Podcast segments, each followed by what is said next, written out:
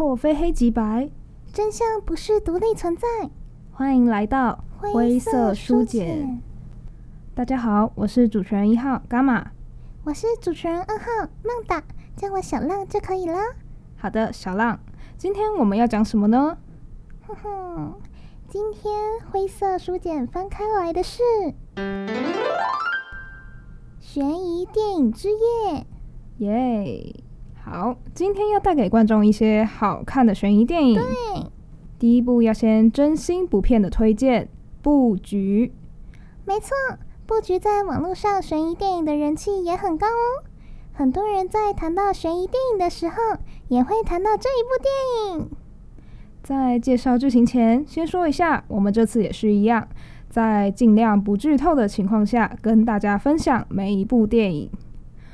好，那我们就来讲《布局》，它是一部西班牙的电影，二零一七年的西班牙悬疑犯罪片，而这也是悬疑片名导奥瑞欧·保罗在失物招领之后执导的第二部长片。那么我有看到蛮有趣的消息，就是说在这个维基百科上有说到，韩国与神同行监制袁东渊宣布，即将于韩国翻拍这部片。所以说，喜如果你喜欢韩国电影风格的人呢，你也可以期待一下哦。好，今天这部布局呢，我们来说一下它的剧情。那我们就说剧情前半段好了，因为我觉得再讲后半段可能就会有点剧透的部分。所以，我们今天先讲一下剧情前半段。那它是讲述一名创业家在某一次与女性摄影师住在一间饭店，就是同一间房间的时候，被陌生人袭击。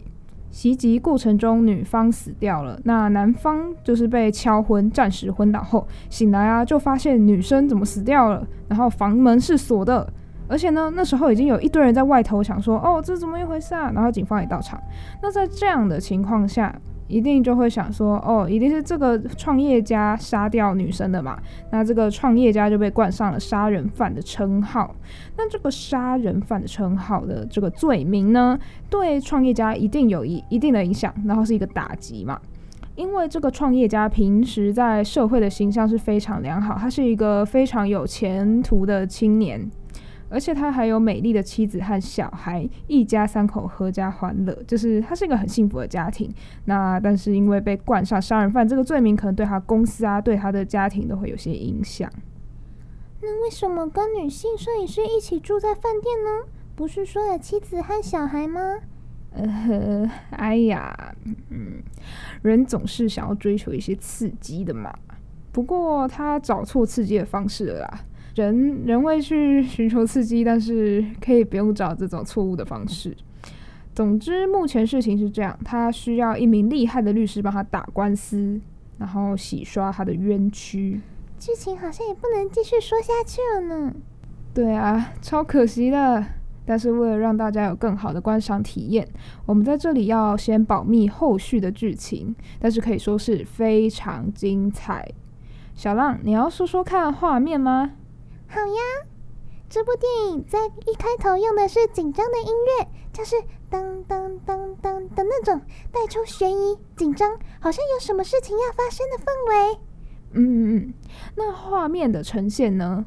画面的部分一开始是空景，呈现灰色的城市和日落的太阳，接着是一个弹头形状的大楼，可能是等一下创业家和那个律师要谈判的场所。最后是汽车来来往往的马路，从远到近越来越大。有一台计程车呢，停靠在饭店旁，然后有一名女性就下车了。那名女性就是在剧中饰演很强的律师，号称没打过败诉，看起来是有一点年纪，然后会给人一种很历练的感觉。嗯，很有画面感呢。嘿嘿嘿。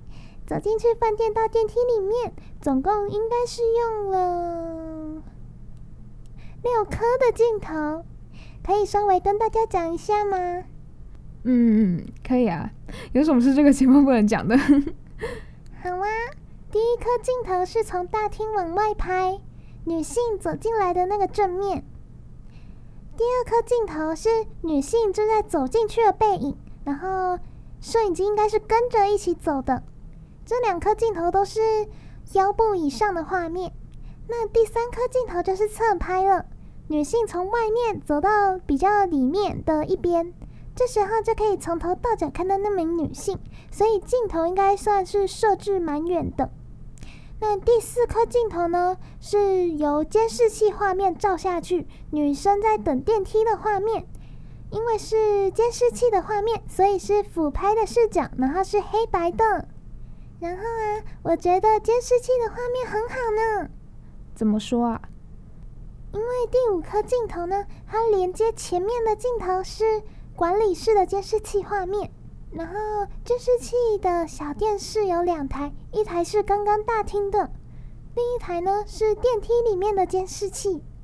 哦，所以就接上了。对呀。就是从一第一台小电视机偏到第二台小电视机，就是可以告诉观众说：“哦，他等完电梯，然后走进去，我们就可以看到完整的监视器画面。”嗯，那第六颗镜头是什么呢？第六颗镜头是电梯关门的时候，女性正面面向镜头的画面。哇，光是从大厅。到电梯，就是只是光走进去而已，就放了六颗镜头的画面，非常繁琐，而且画面的质感也真的很好哦。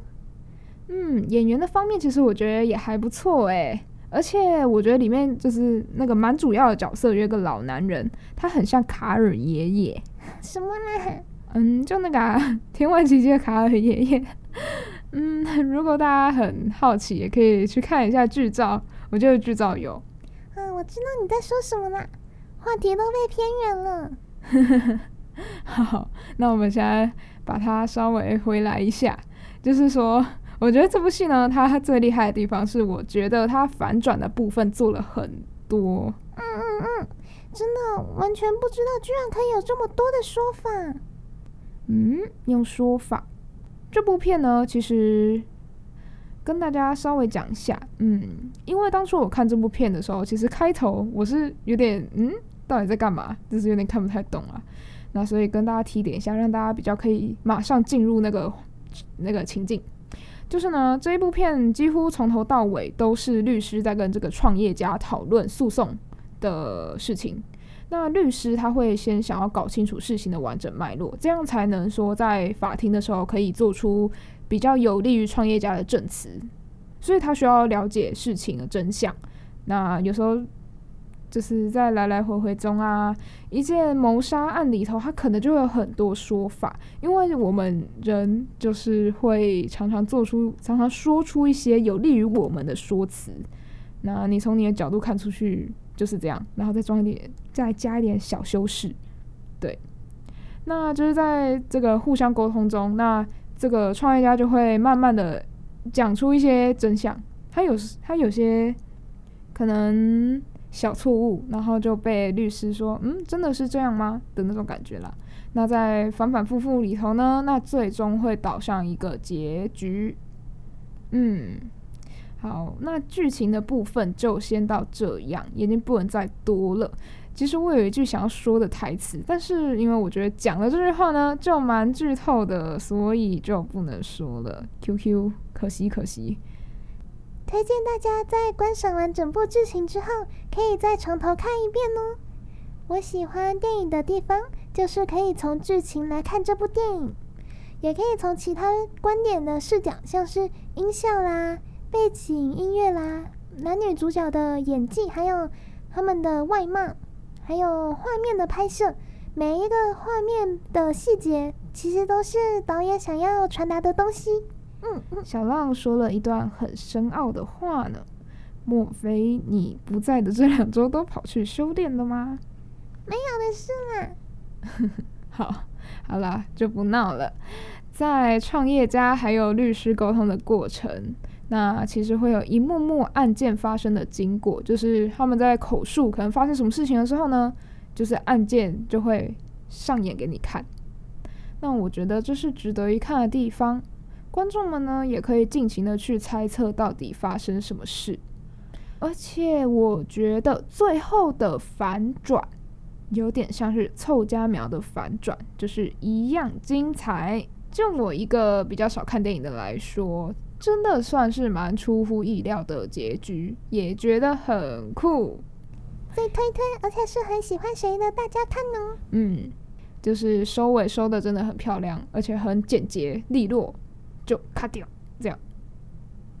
那第二部要推的电影《小浪》，我们准备的第二个电影是韩国的电影哟，片名叫做《回忆》。回是回转的回，有一种嗯，在迷宫绕来绕去的感觉吧。忆呢，就是回忆的忆。这部剧情，呃，它不仅是有贴上悬疑的标签，那可能还会有一些亲情啊、爱情啊这种比较情感的部分，那就都在一起的故事。而且这部是今年四月上映的片子，很新哦。那就是回忆给我的感觉，就是他的这部电影的片名呢，给我的感觉就是在记忆中不断的循环，不断的回转。嗯，他的作品在讲述什么呢？在讲述有一天女主角醒来之后，医生告知说你失忆了，然后身旁呢有一位家属，男家属就声称说：“哦，我是你的丈夫。”这样。那在女主角失忆之后，她常常会看见一些像是幻觉的东西，好像是在给她什么暗示一样。嗯，这是预知吗？还是这是幻觉？那故事的真相就会被一点一点的揭开。那他前面埋下的众多伏笔也会浮上台面。然后呢，嗯，其实我觉得在这之中好像有点被误导哦，因为我是先看预告片，然后再看那个。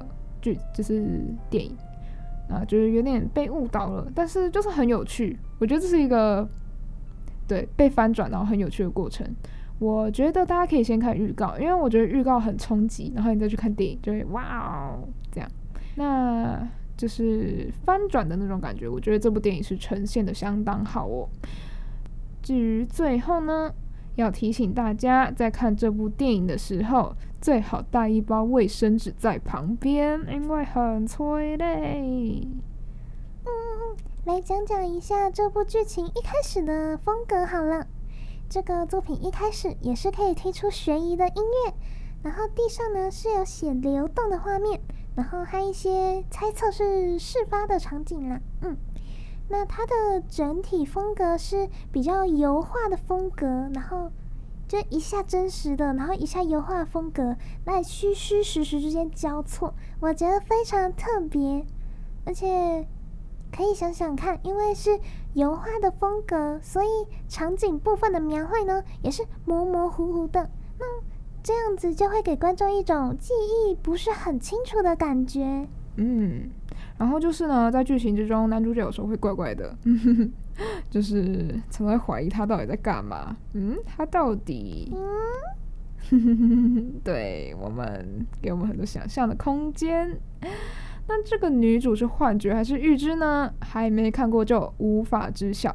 我觉得这种感情间的东西，如果你碰上了悬疑，那你就是有点就好受不了哦。这样，嗯，除了悬疑的剧情外。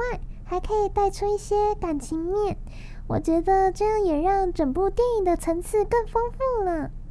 是真的没错，也觉得很毛啦，因为就是觉得女主角自己本身就失忆的状态，你带入情，你带入那个女主角的角色，你会觉得说，嗯，如果我失忆了，然后我还会慢慢发现一些真相，一想到就觉得超毛，就嗯，到底发生什么事？原来事情不是我我看到的这样，嗯。女主角也会借由其他的人呢、啊，还有一些事物，发现男主角的不对劲，还有一些蛛丝马迹。最后拼凑完整的故事之后，剧情也不会马上的结束，而是紧接新的事故的发生。嗯，对。然后这个故事收尾也是我自己是觉得很漂亮，而且跟刚刚那个布局的收尾不一样。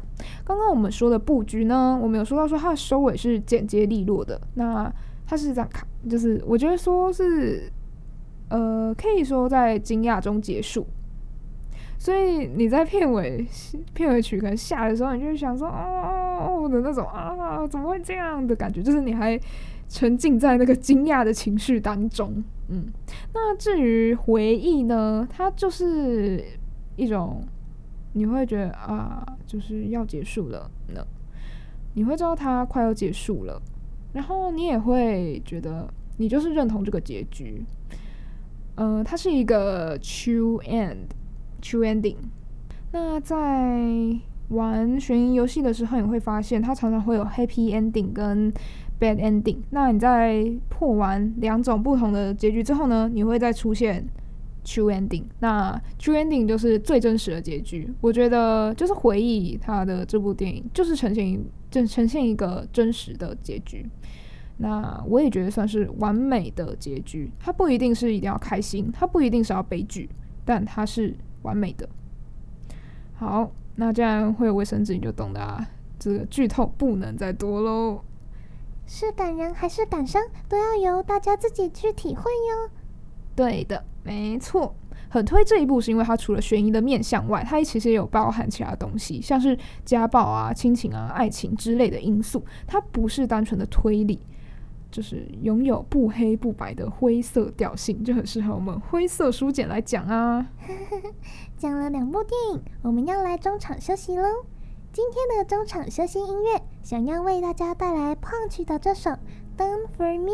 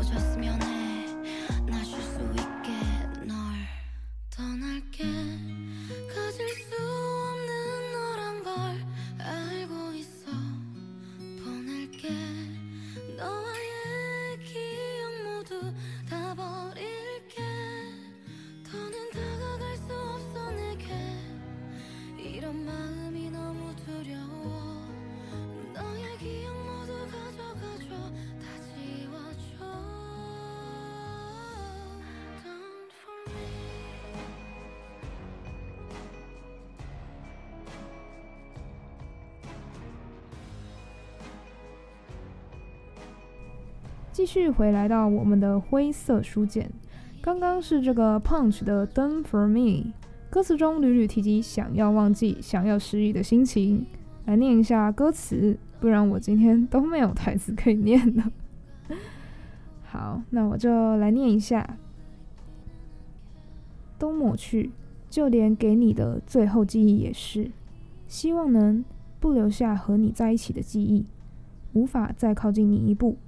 这样的心态过于可怕，请你把记忆都带走吧，全部抹去。Done for me。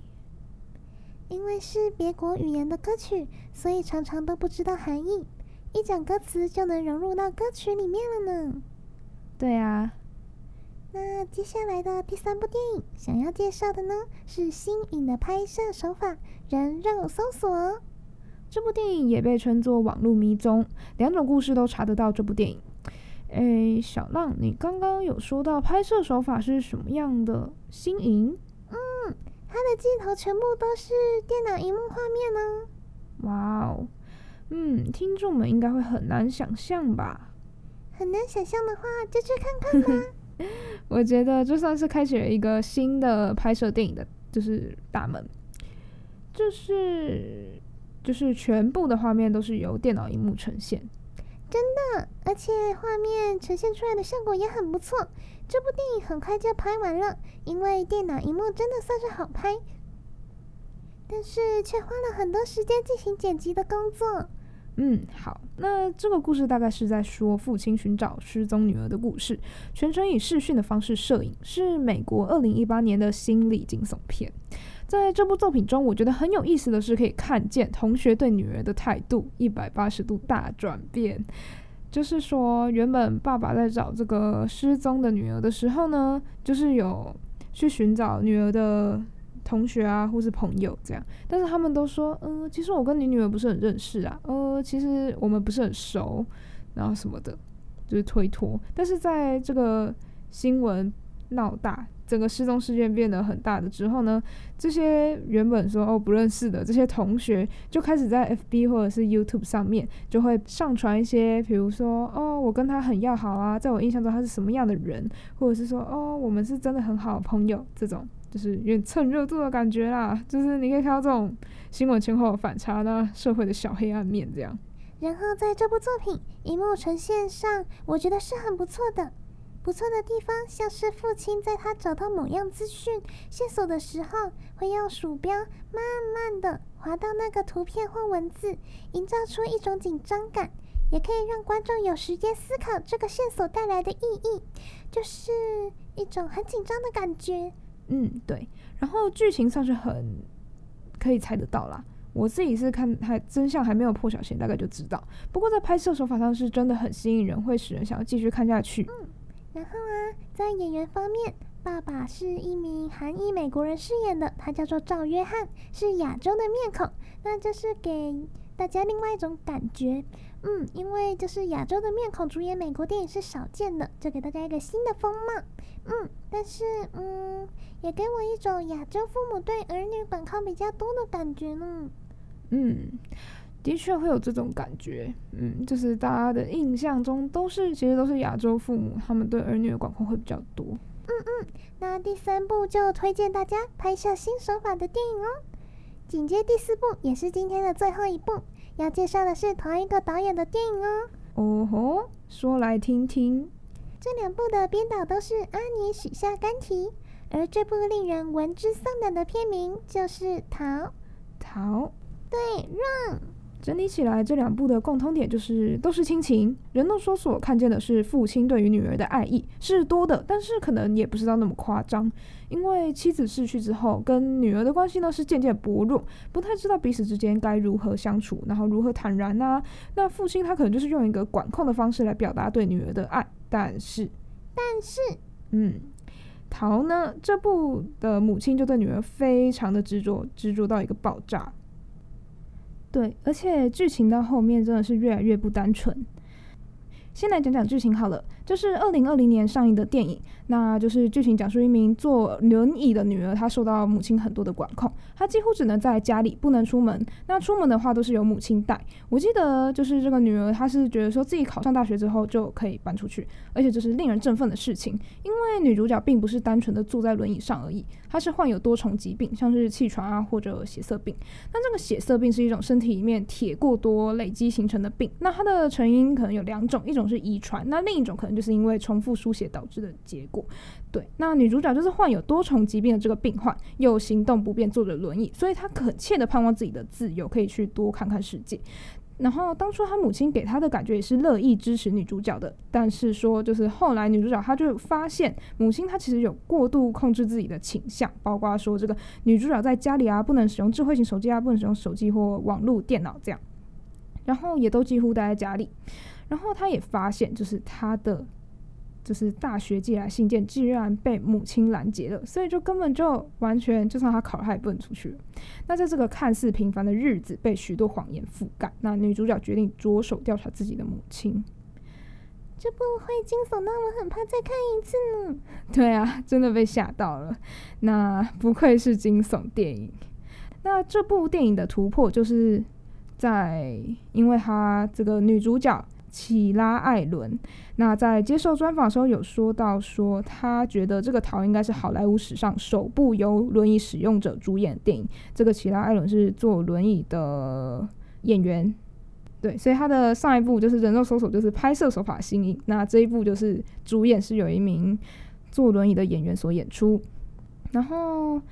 他的这个母亲的角色是由这个莎拉·保罗森饰演。那这名演员常常会在美国恐怖故事，就是一个美国的惊悚系列剧情中演出。那母女在两人的剧情中表演都非常的逼真，所以是真的会被吓到啦。我觉得非常值得一看，而且这次就是不用准备卫生纸，就准备吃手手吧。这部剧情是以缓慢的步调带你一起深入调查整个事件。当你发现整个真相的时候，剧情会马上急转直下，进入追赶的情节，有够可怕。很多的转折，在最后女主角是否真正的逃离，会不会有其他行动？那这个都值得你去一看。那这两部的议题性也会比较重，也很容易带出话题，让电影变得很有讨论度。而且就是逃在女儿寻找真相和知晓真相的每个片段按暂停都是非常惊悚的画面。好，那因为今天的节目已经差不多快结束了，所以说呢，下一次。也是一样，会延续这个比较惊悚的主题。今晚来点刺激的吧。下一次的主题是小心火烛深夜怪谈，将带给你满满的都市传说。那么，如果想要和我们分享或者回馈意见，都欢迎写信到 g a m m a 小老鼠 a l u m 打 c c u 打 e d u 打 t w。对，老样子，全部小写就可以啦。我们会回复你的讯息。那其实我们还有挑一些电影名单，但是因为时间上，所以没有讲到。如果你想知道的话，也可以写信给我们，我们会传片名给您。感谢您的收听，下周四同一时间晚上七点，灰色书简，我们下周见。